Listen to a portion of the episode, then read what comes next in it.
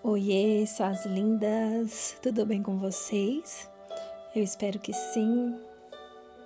A palavra que eu trago hoje está lá no livro de Lucas, no capítulo 6, nos versículos 46 a 49, e diz assim: ó.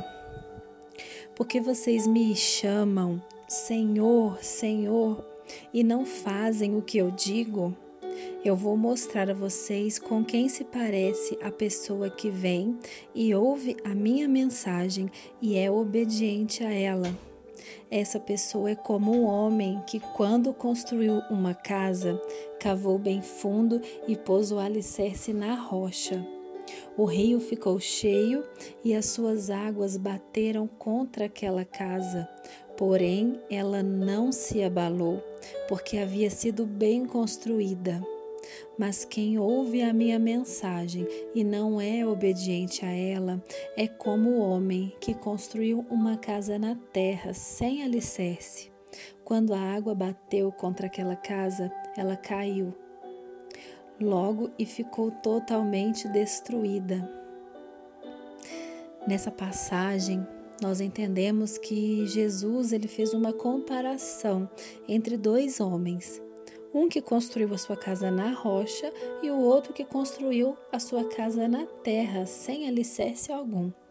E quando o rio enche, a correnteza vem sobre aquelas casas, ela destrói toda a casa que não estava construída na rocha.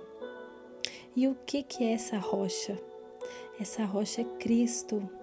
Se você, amada, constrói a sua casa na rocha, você edifica a sua vida em Cristo, as correntezas, as tempestades, nada pode te abalar.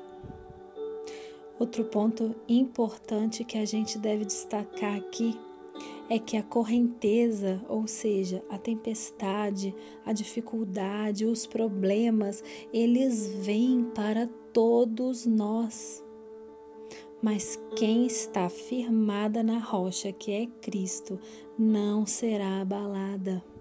Quem obedece aos ensinamentos do Senhor não pode ser abalado. Onde você está construindo a sua casa, amada, eu posso te garantir que através da palavra de Deus, que se for na rocha que é Cristo Jesus, você pode enfrentar a tempestade que for, a dificuldade que for, que você vai sair vitoriosa. Nada vai te abalar. Amém? Senhor nosso Deus e nosso Pai amado, nós queremos nos firmar em Ti, Senhor, nós queremos obedecer a Ti, Senhor.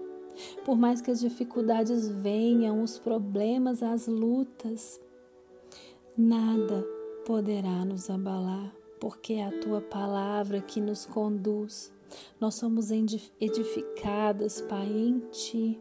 E sabemos que não estamos sozinhas, porque o Senhor está conosco. Que as nossas dificuldades sejam para que o Senhor nos, nos possa moldar e que nós possamos através delas perseverar que essas dificuldades elas venham nas nossas vidas, mas que nós possamos ter o foco em ti e que nós podemos perseverar. Esta é a minha oração de hoje, em nome de Jesus. Amém. Amém. Eu espero que essa palavra tenha tocado o teu coração assim como tocou o meu. Que Deus abençoe poderosamente e até o próximo áudio. Um beijo.